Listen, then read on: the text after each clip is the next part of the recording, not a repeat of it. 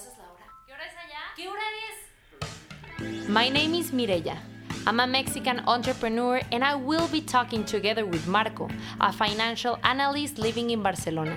We both love cultural diversity and traveling through the world, and we welcome you to ¿Qué hora es allá?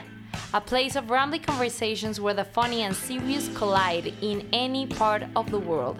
If you're looking for an immersive experience through different cultures, this is the place for you. So let's drink a cup of coffee or a glass of wine and dig into real people's lives. Hi, hello, and welcome to this new episode in ¿Qué hora es allá or what time is it? So today here in Guadalajara, it's 1.42 p.m. and I am so ready to talk about this day topic because it's so interesting and I hope everyone is um, really excited about what is coming up. But before I talk more like about this topic, I want to introduce my amazing friend, co-host Marco. So Marco, how are you and what time is it? Hi Mireya, good evening. Um, it's around uh, 8.42 here in Barcelona, Spain. Um, I need to tell you that today started the cold weather here in Barcelona and we're having here a huge um, uh, how can i say it? Uh, different weather than yesterday. Yesterday we were in a sunny and summer weather and today we're in a rainy day. So it's the start of summer. How are you doing? Oh my god. Well i hope the weather gets better or i hope you like the cold because it's gonna get colder i think right? That's true. This is ju just the beginning Okay, so now talking about the main topic. So, uh, I think that this topic could be a life changer for many of you, or at least I hope we can change your mind about the way people think about this. And I'm talking about the multicultural couples or how to successfully be in a long distance multicultural relationship for many to even think about having a couple with a person that lives maybe hours away or it's from another country is almost impossible or prefer to stay out of it because of many complicated factors. But today we want to talk about how to make this possible how to see all the beauty that comes with sharing a life with a person that has a cultural background that is totally different than yours so now I introduce Jenny and Alex. Jenny is 27 years old and she works as a lawyer. She's also a small business owner and she's German with a Chinese background. And Alex, he's 23 years old. He lives right now in Hamburg. Both of them live in Hamburg, Germany. He works as an English teacher and he was born and raised in Australia but has an Irish background. So, Jenny and Alex, how are you and what time is it? Hey guys, hey. thanks for having us. Um, so we're in Germany and uh, we're in the same time zone as Marco, I think. So it's also just eight about around 8:45. Um, yeah, and I just wanted to quickly say how, um, or the reason why we came, we're coming on this show is because I know Mireya's sister Edna from when I studied abroad in Sydney, where is also where I met Alex. yes. Yes, and it's really interesting because we were on that exchange like 4 years ago, I think. And yes, right? 3 3 years? Yeah. 3 years. Yeah, but a long time ago, yeah. a long time ago and so we are right again, now and once again we need to thank Edna for another big, big, big uh, participation she's allowing us to have with these special guests guests today. Okay. Yes. also, as a fun fact, when I met Alex and Jenny, they were about to start their relationship. So we were in Australia and like look at us right now, 3 years after. We are talking about how you made this couple successful. So it's going to be really interesting. your life witness. Yeah, you've seen that. yeah. okay, so um Marco. Go ahead, Mireya. Okay. So, first of all, we want to ask you uh, to tell us about your family. we know that both of you, uh, which is a really interesting thing, have a multicultural background. Both of you are from, uh, you have like family from other places. So we want to know a bit about this, like from you, Jenny, that you have a Chinese background, and you, Alex, that have an Irish background. Mm -hmm. Um, shall I start? Yeah, you go first. Um, so I am born and raised in Hamburg, Germany, and I have pretty much lived here my whole life. But my parents came from China um, in the early 90s um, to study here. So I'm kind of used to, um, you know, having a different cultural background than my environment because I grew up with a lot of um, German friends. and I growing up didn't really have any Chinese friends.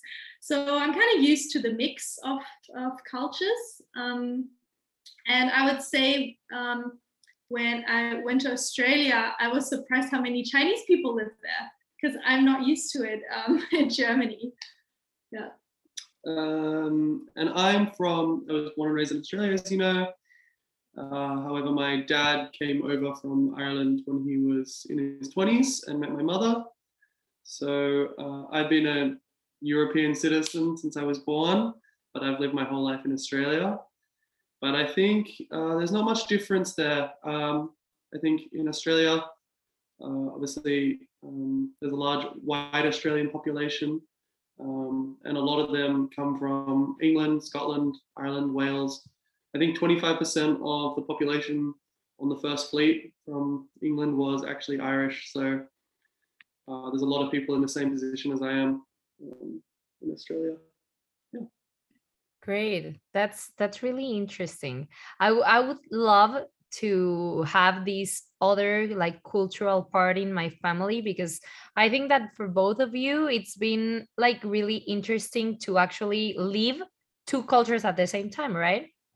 Uh, definitely. Yeah. yeah.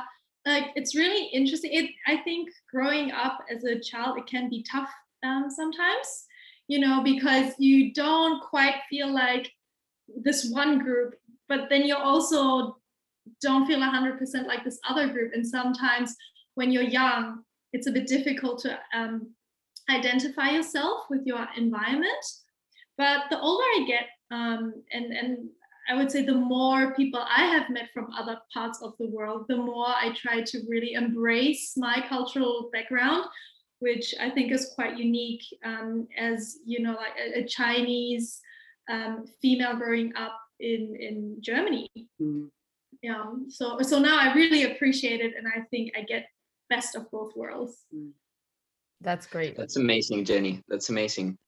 Okay, and and now coming to more about you guys about a couple how did you two meet? We we already talked about um the exchange. So we know that Jenny, you were in Australia where you were living, um, Alex. So how was yeah, how was the moment that you guys meet? You want to say? well, normally when people ask me that, I I kind of just lie because if I don't have enough time to tell the whole story. We have time. I normally, I normally exactly. I normally tell people that we just met playing football, but I um I it's because it's because we met in the university's Quidditch club, and then that's when most people go Quidditch club. And um I mean, we don't need to talk about Quidditch too much. You can look it up if you find that interesting. But it's it's a growing sport, and we met in this weird sports club at university. And I I remember I just harrowed you with all types of questions? Like literally the first training I went to, because I'm a huge Harry Potter fan, and that's the reason why I went to. They, they had like a test training or something um, for new students. Um, so I went because I'm just interested in Harry Potter, and I remember um, at that training, Alex bombarded me with questions. Do you have siblings? What's your favorite subject? Um, What's your blood type? Yeah, basically, like all, all the questions. I was like, oh, okay. Um, but yeah, th- that's where we met in, in the Quidditch club, and um, yeah. Yeah. Okay, so we can say that you both as Potterheads, uh, you both as Potterheads had this first exchange uh, as individuals, no? Yeah. And this was the, the thing that made you become together, no? Yeah. This was the common factor between you. wild to think that like if I hadn't started playing Quidditch, I would not be on the other side of the world Yeah, now living in Germany. Germany. Like I have a question. So it is commonly um, known, I think, that sometimes when you see a foreigner or yeah, person that is from another part of the world, is more intriguing to know more about that person. So, Alex, tell us, were you intrigued about uh, Jenny being from a- another part of the world, or she was just like, oh my god, I love her? that is definitely part of it. What made you become a Sherlock Holmes? And Yeah. any Yeah. to Jenny. I think it was just um I mean as you said earlier, there's we have a very large Asian population in Australia. So I was just a bit taken off guard when you you had a bit of a German accent and then I think I overheard you telling someone else that you were German and I was like, that is just so interesting that um I don't know, yeah, you're from the other side of the world and there was definitely part of it. Um it was very intriguing. And okay, exciting. that's great. yeah. Okay, and um now what was uh, for both of you what was your idea of a couple life before you met each other because um usually you have a, like like right now i do want a relationship or or I, I don't believe in long distance relationship like what was your uh, in that moment what what were you thinking about the relationship life Well, because I went on exchange, I definitely did not look for a boyfriend because I thought, oh, that's just um, silly yeah, idea. yeah, that's a silly idea and that's just a drama to be happened. So I was definitely not looking for a boyfriend and was just so excited to go to Australia. It was my first time to go to Australia. Um, and yeah, I was just looking for, you know, new experience, friends, um, and a fun time because I also knew I was only going to be there for six months. Um, so yeah I, I definitely at that point was not looking for a relationship and also i knew that um, after the exchange still um, i would have to do an internship and wasn't quite sure where that was going to be so everyone everything was um, kind of in question where i was going to live and be in my life so i was not looking for a relationship And neither was I. So it's kind of funny that we ended up because I'd just gotten out of a relationship five months before. So I Mhm. was kind of, you know, happy with just getting to know myself. And so I'm kind of surprised that we ended up so Well, you far down the should track together. ask me all these questions so we can agree we can agree that best things in life happen when we don't expect them right Wow, Definitely. totally that has proven to be true Mm. i think yeah okay okay And when when you were actually like sort of dating during the exchange, what made you change your mind, like to realize that it was worth to take the shot? Because Jenny was leaving. So what in what moment? This is okay. So there are two questions here. In one, in what moment did you took the decision to be a couple, and why did you take the shot? I think I was the one who was first um, interested in being in a relationship. Um, you know, and then we talked about it, and it was clear, you know, I'm gonna leave in I think it was like five more weeks or so. Mm. Um, and I think um, we were just not on the same page at that point, five weeks before I was leaving. So then we decided, okay, maybe we just stay friends, you know, um, and just have a good time now until I leave, and you know, we can just be friends. Um, but I think as soon as we made that decision to be friends, we realized we don't want to be friends. We want to date. So, you know, how that, you know, that's just how it is sometimes. Um, and I think, yeah, because we then distanced, we realized we actually want to be a couple Mm. and then we decided okay you know I'm, I'm gonna leave in five weeks but still let's let's just try and we don't have anything to lose Mm. um That's exactly how it happened, Joe. yeah so we'll just give it a shot and now it's been three years so yeah. So it was five weeks before you left. Yeah, I think something five, Five- six weeks. Five or six, yeah. yeah. very, And- very. And before that, how long were you dating? Well, we, We- were kind of in that grey. Yeah, like Gray we weren't area. officially dating. So we'd known Um, each other for how long? Maybe like a few months. Yeah, three months. And then just, yeah, six weeks before she went back, we were like, Let's do it. sure. Yeah. Okay. Okay. So what happened next? We know Jenny took this flight to go back home to Germany, and you, Alex, stayed at, at Australia, right? Um, what was harder, staying home as Alex as Alex did, or going away as as as Jenny did? What was harder for each of you? I think I had a much harder time because um, I knew Alex's environment, I knew his friends, I knew his social circle. So whenever I would see photos or he would tell me, oh, you know, I'm, I'm going on a birthday of, of, of this person's birthday, and I would know this person, I would feel um, like, oh, you know, I know this person. I'm I'm not at their birthday and I'm missing out. Mm. Um, whereas for Alex, I think because he didn't know my environment at all, you didn't have the feeling of Mm. missing out so much Mm.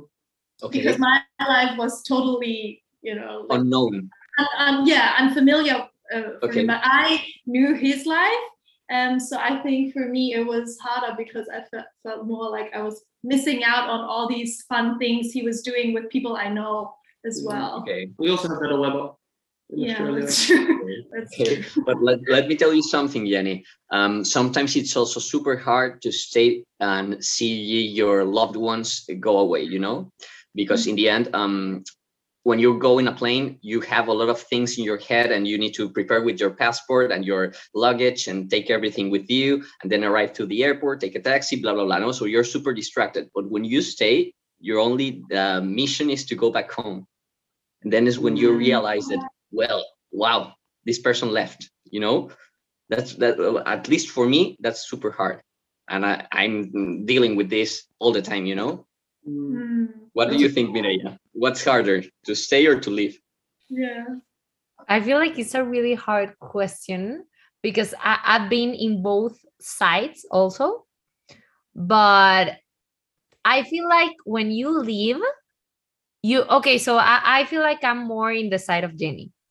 Because when you leave, you're actually leaving something that you are not going to recover at least soon because you lived like with people um in the place like you made friends you get, got to know like the city and you were actually living in a place that is not your hometown so Mhm. leaving that place is uh, okay so the first time i went on an exchange it was on to germany uh, it was actually germany to berlin and i was like i don't remember like uh, six, no sorry. Yeah 16 years old i think. And when i uh, when i came back to mexico it was one of the toughest weeks i've had because i couldn't realize that i was back. Like i, I was so used to having the that other reality and that other like friends the the the uh, another kind of um routine. And when i came back it was like this makes no sense for me. Like this is horrible Yeah, that's exactly how I felt. Yeah. And on top of that, be- when I came back, I had to go straight into my internship. So, you know, like again, everything is new and I have to learn a new routine again. Um, and then at the same time, I see Alex having all this fun, and I'm like, oh, I have to work full time, and you know, like getting used to that that routine was tough as well. You make it sound like you left and I was just like Having the best time. unemployed Having and just like holiday for a year. and because because it's also like uh, both of you are um how many years apart Four. Four. yeah. four so alex you were studying and and and you jenny you were already out and you were doing your practices Internship. right your internship yeah so yeah exactly i had i had to do six months of internship but then i also still had to write my master thesis which then later i did in australia when i went back to see alex But we're gonna get to that point. Yeah. Thank thank you sorry Okay, perfect. Don't worry. So, guys, uh, how did you manage to set up a long distance relationship? Um, did you have to set up some rules or agreements before you became a part? it was very tough. I would be lying if i said oh it was so easy because it wasn't. Um, it, it was definitely very tough and um, now that we've um, you know um, went through this struggle together i think we did learn a lot about each other and ourselves as well but i think like the biggest key is communication. And like in every relationship even when you're in a like not long distance relationship communication is um, important. But especially i believe when you're in a long distance relationship because you just don't see the person um, you know um, in real life. And you know how it is when you message each other when you text sometimes things come across the wrong way um, and so i think because of that it's even more important to be really good um, communicators in Mm. your relationship Mm. Yeah. And it really makes you think about what, like, you listen to what your partner wants, and then you really think have to think like, what do you want? You know, don't just do what would be best for your partner or what would be best for your relationship, because then you know if you do that and you're not really staying true to yourself, you you might end up um, resenting them in some Mhm. way. making yourself unhappy Exactly. So Mhm. you can't just be happy in a relationship. I think you have to be happy on your own, and then both of you have to be happy on your own, and then bring, then share that happiness together rather than rely on each other for that. Um, And for example, you you guys, both of you already had other relationships before yours, right? So getting to know yourself was easier when you had this long long distance relationship or it was easier before or how how it, how was the difference between between those I would say that you, I get to know myself more in in the long relationship because I think about my life and where I want it more because it's got higher stakes. You know, mm. it's involving someone else. They they need answers because they need to progress their life as well. You know, you can't just be willy nilly through life, which is what I feel like I was doing a lot when I was single. I didn't really turn around and think like, what do I want in the next year, in the next five years, in the next ten years. So I think it definitely makes you think more about that kind of stuff. Yeah, and I I, I think um, through that challenge, I learned things that I didn't learn in my previous relationships and probably would have never learned because I've never been in a long distance relationship before, and the struggles are just different. Like I said, like the communication thing is huge, um, and um, that's definitely something I learned. I learned about myself how I want to be communicated with and also how to be more sensitive to the other person um, for sure because it's not it's just not as easy to be like oh i'm sorry um, you know you can apologize in person and be like okay i Mhm. misunderstood because you have time difference between you. So even if i do write a message and say i'm sorry the person is not going to read that message for the next 10 hours you know? And then you're just waiting there looking at your phone. You're like oh do they accept my apology? I don't know. And Mm, um, so yeah, definitely the communication thing is something um, I've learned um, throughout our long distance, and that is still helping us nowadays. I believe.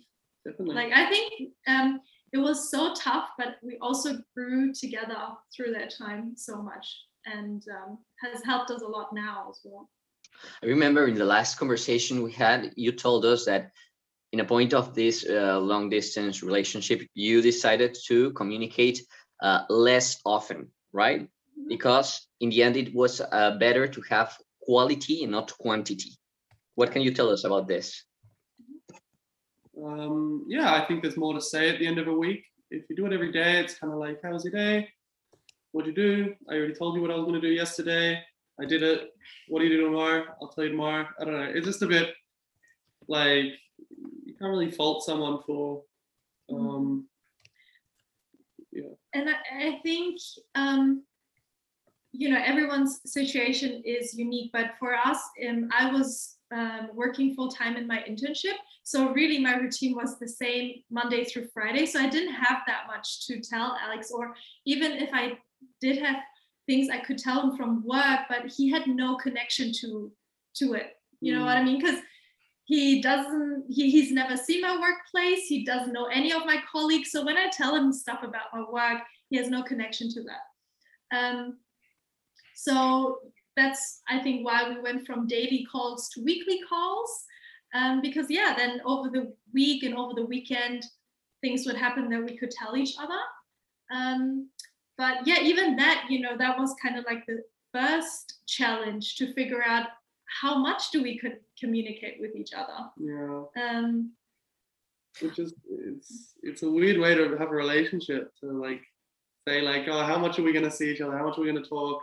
Like once a week. But but Yeah. during the week, you were like messaging. yeah yeah we would still Okay. message every day but um, we would call each other once a week And it was like a FaceTime call. yeah Okay, right. Yeah, I can I cannot imagine. Like actually uh, I was also talking to Marco I think about this and and it's it's so hard I feel and, and here comes the next question. How to deal this is my argument for myself. How to deal with not being physically with the other person. I think for me, um, what helped me a lot was that I knew right when I came back that I wanted to go back again. So I'm someone, and that's not just for our relationship, also career wise and stuff. I like to set myself small goals. So I have motivation um, through that. So I knew, okay, I will go back next year and I will see him again in that time. So of course, you know, I missed um, having him here physically, but I knew, okay, I can't change that. So I will concentrate more on the positive side, um, which is I really use the weekends um, to see my friends because I knew, okay, uh, I'm to leave um, for a year and I will not see my friends for a year. So I really try to see my friends as much as I can in that time.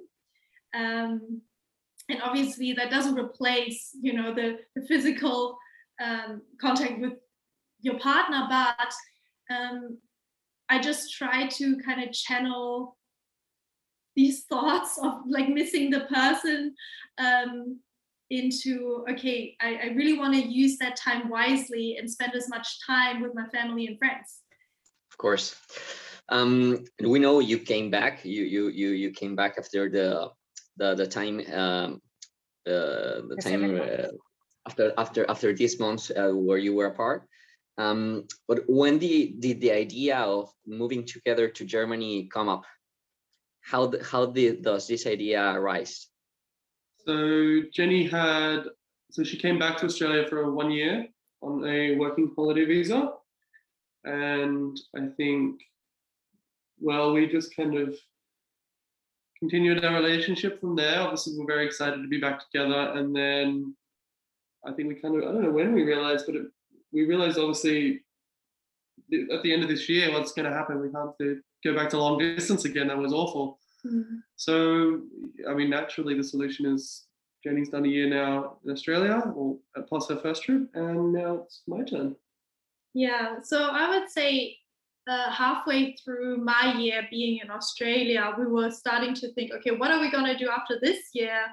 Because um, I then finished my master's in employment law, in German employment law. So I really wanted to go back to Germany because I at least wanted to work in employment law and what I studied for some time, just to have the experience of what it's actually like to work a real job you know?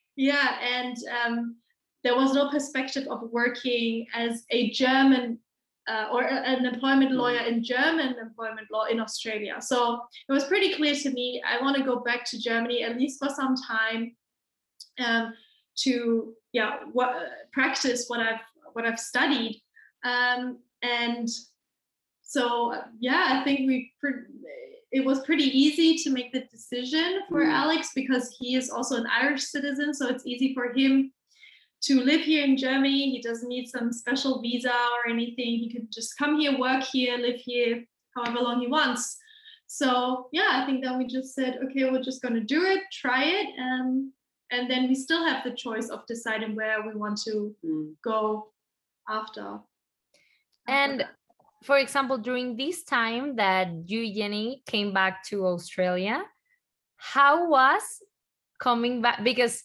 I think about it and I'm like, okay, you were in a long distance relationship and then you come back and then you're living together. How was that transition for both of you? Like, you were used to something super different.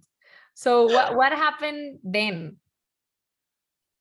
I think, um, yeah, just like you described, you pretty much go from one extreme, which is not seeing each other in real life at all. Like I, I honestly kind of forgotten how tall Alex is because I, I have only seen him like on a phone screen, you know. Like I forgot like how tall he is, really. Yeah.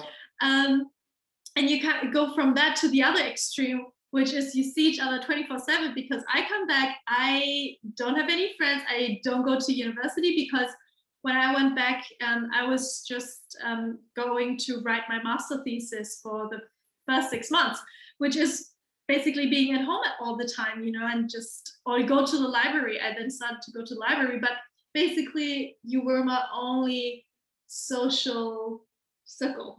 Mm.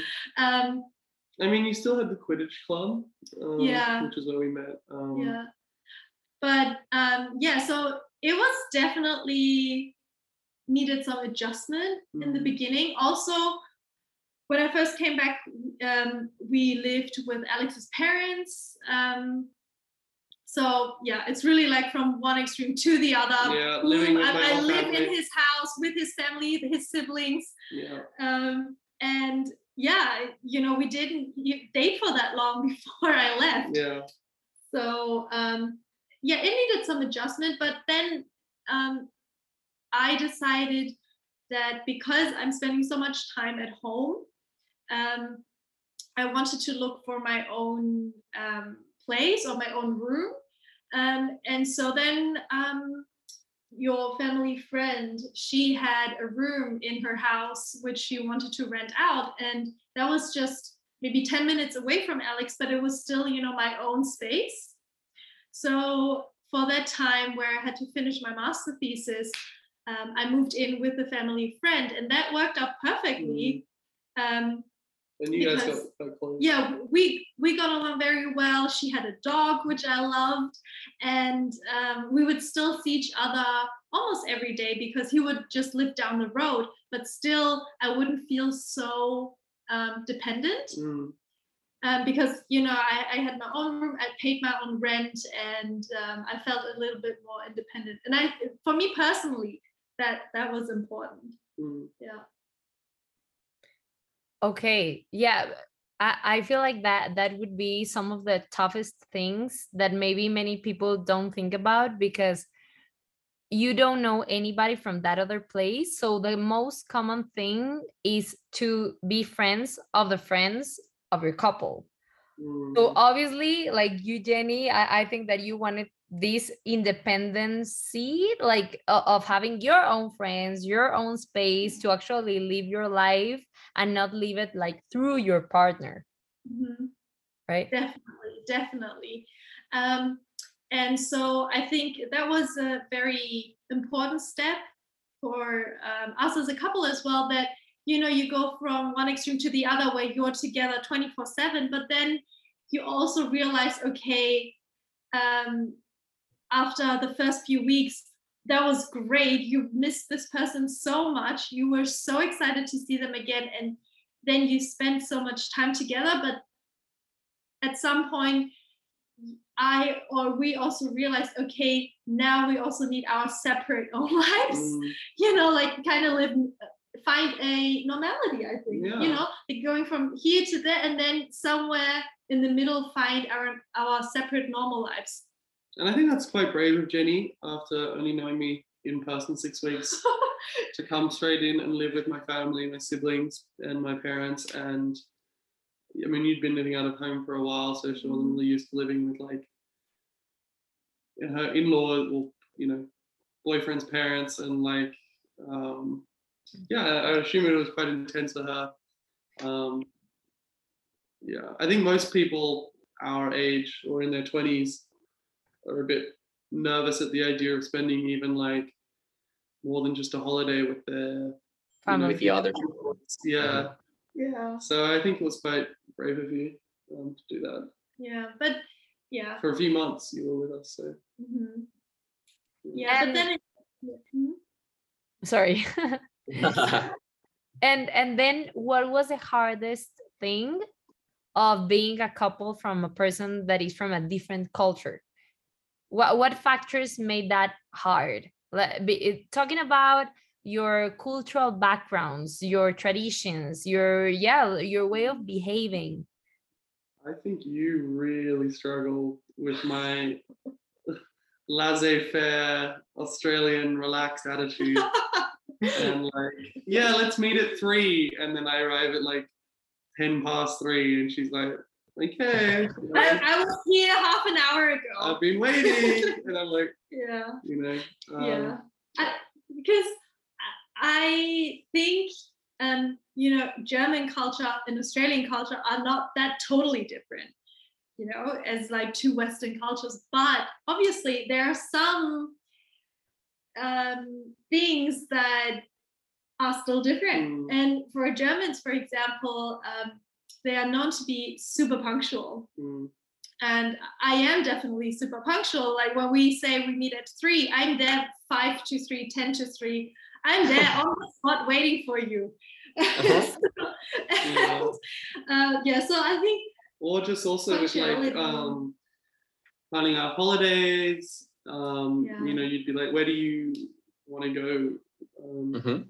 when we go to New Zealand? And I'd, I mean, I call it laid backness and relaxedness. You call it probably like laziness. but um, yeah, just stuff like that, just organizational things like when are you gonna do that? And I say like, oh, you know, I'll do it when I get around to it. Um, like guys, when we go on holiday, I have an Excel sheet prepared with different pages for everything. Okay, so um, I would just say yeah. Like in the beginning, we kind of clashed. yeah, um, and then again you know you just get to know the other person because you Mhm. actually don't really know them that well because before that we never been on holiday together we only been on holiday separately with friends or family so that again was something we needed to learn together Mhm, mhm. um, yeah for sure um, but then also talking about my chinese background because i'm kind of used to having these clashes of cultures german chinese. And for example you know chinese people um, are known or, or like in the chinese culture it's very important for example to show respect to um, the elder. Mm, Yes.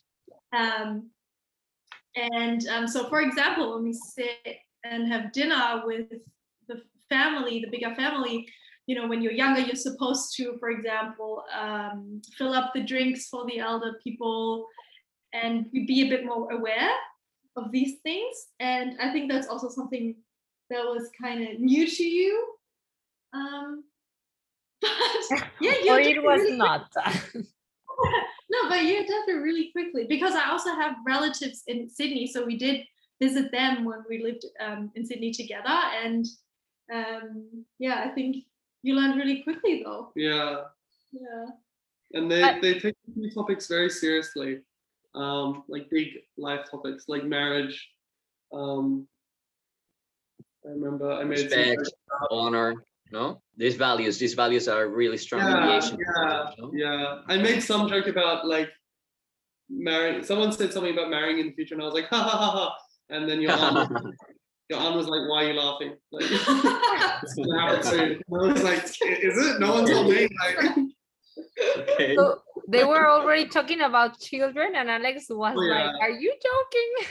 they were telling us which bottles of uh, alcohol they were going to open when At our we- wedding. Yeah, at our wedding and stuff. So Yeah. Oh my god. yeah. but luckily my parents like because that's just my my mom's cousin but my parents are aren't that like conservative or traditional no, no. Yeah. They- Okay. they say it more as a joke they already made I- me out. okay Okay. I, I think I think is it, this is a good time also to do to make the opposite question. What was the best thing about being in a couple with someone from a different culture? What was the richest part of this experience? Um, for me, what sticks out is that going to Australia and also we just um, went to um, Ireland to visit uh, Alex's Irish um, family was that we I came to this new place, but I never felt like a tourist.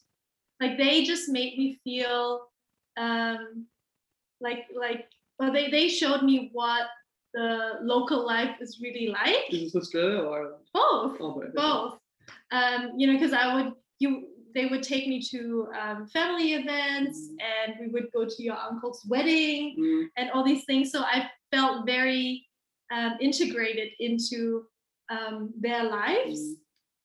Um, and yeah i, I just um, really appreciate that they just um, make me feel like a family member. Yeah, they loved you. yeah. They loved you more than they love me. okay. I don't know if that's true. Well, at Um, least at least he's admitting it. my my grandma when we were in Ireland recently said like, "Oh, Alex, you are so so lucky." Like, he pulled it that one, and then she kind of realized what she was saying. She was like, "Oh, and but you're great too. Jenny's lucky too." Yeah. Yeah. But no, like and, and through that, because um, you know, they um integrated me into the family life, I made so many experience that I don't think I would have ever made if I would have just came to the country as a tourist. For example, um, it was my first time spending Christmas in Australia in the heat, like Mm, and 30 something degrees. And that was like a total new experience really weird in the beginning but um yeah it, it was so cool. Yeah, I feel like I I'm so much more fortunate. Like I've just experienced such a variety of different things I never would have experienced if I'd never met Jenny. And like, not that like it's a problem that if I'd not met Jenny, I would have kept going on the same life and doing the same things. Like I had a I had a wonderful life in Sydney and lovely friends. I was very lucky and fortunate. Um, but it's just the variety of things that I would have tried so far in my reasonably short life so far um, would have been a lot narrower my variety of experiences. So now I've lived in another country in on the other side of the world for 18 months. I've learned so much about your Chinese culture. I've learned so much about um, German culture, European culture. We've done so much traveling around Europe, not as much as we'd liked because of COVID, but we've seen Mhm. so much and it's awesome to be living so close to my Irish side of the family, which I only got to Mhm. see And and now, what are your plans as a couple? What what is your next thought about what, what what's coming next? So we're currently applying for Jenny's uh, partner visa to become an Australian citizen, or a partner to an Australian citizen. Sorry, Oh. uh, which, but it's a permanent residency. It's a permanent visa, is what I mean. Um, Okay. So once she has that, she won't need to apply for other visas unless she wants to become a citizen. Um, and we're applying for that now, and it's a big, long process because Australia doesn't let many people in. It costs a lot of money, it's a lot of time and effort, but we're doing that at the moment. Yeah. How, how long does it take for you to have these permit?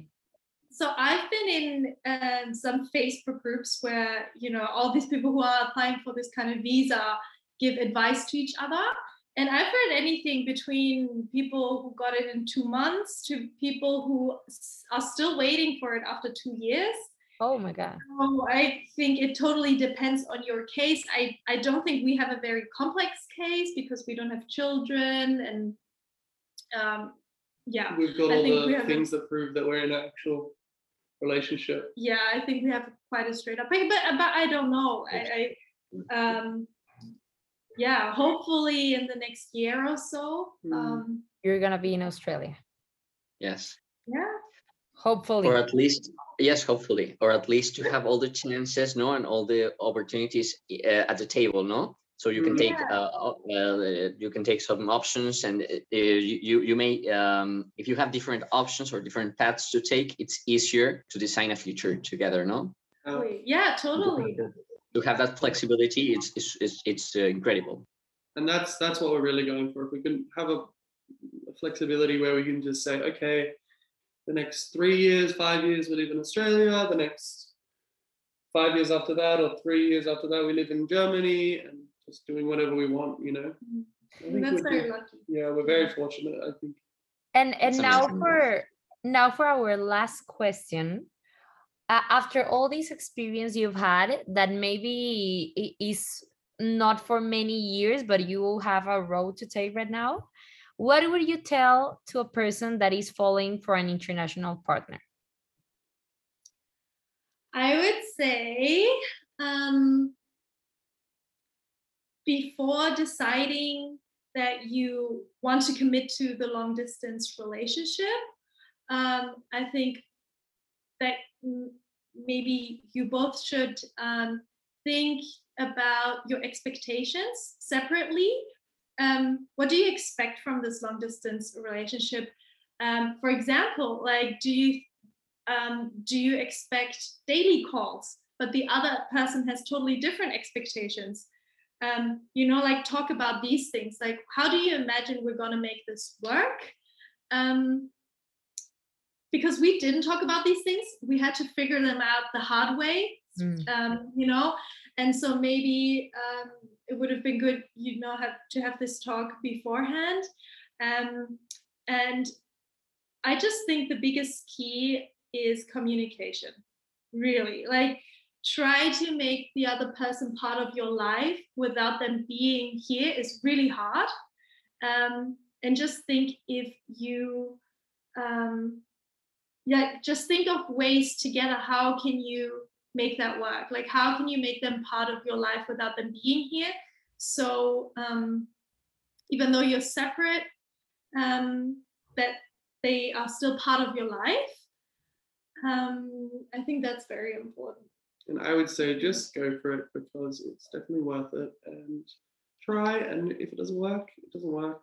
Um, and you can always see them in the future at some point, you know? Don't burn bridges, end on good Mhm. terms, and maybe in the future you can see each other again. yeah that's great Sometimes is easier. life is too short to let these things go right Of course. Yeah, definitely and look like we're still here Yeah. exactly exactly and i hope that when i see you guys again we're gonna be going out and and yeah love is going to still be ruling this oh for sure we, we still have to come to mexico Yeah, oh, I yeah. definitely- exactly that's on my list please Yes, yes, please do. Uh, for me, I'd like I'd like to personally thank you guys. You're amazing. You're as I as I told you in our last conversation, you're a living proof of um, love and of um, what love means in this uh, century. No, where uh, of course communications and uh, uh, sy- systems around the world and technology helps us helps us a lot to to be in touch with people uh, that are apart from us. But uh, you still need to have the this human component inside the equation, and you have managed to do that effectively, and that's so incredible that um, we we personally will, will want to congratulate you and to encourage others to follow your example and to to to to be um, part of this experience in their lives. okay and what would be the title you give to this episode? Is that a good, good title? yeah. give it a shot? Okay great. Give it a And- shot.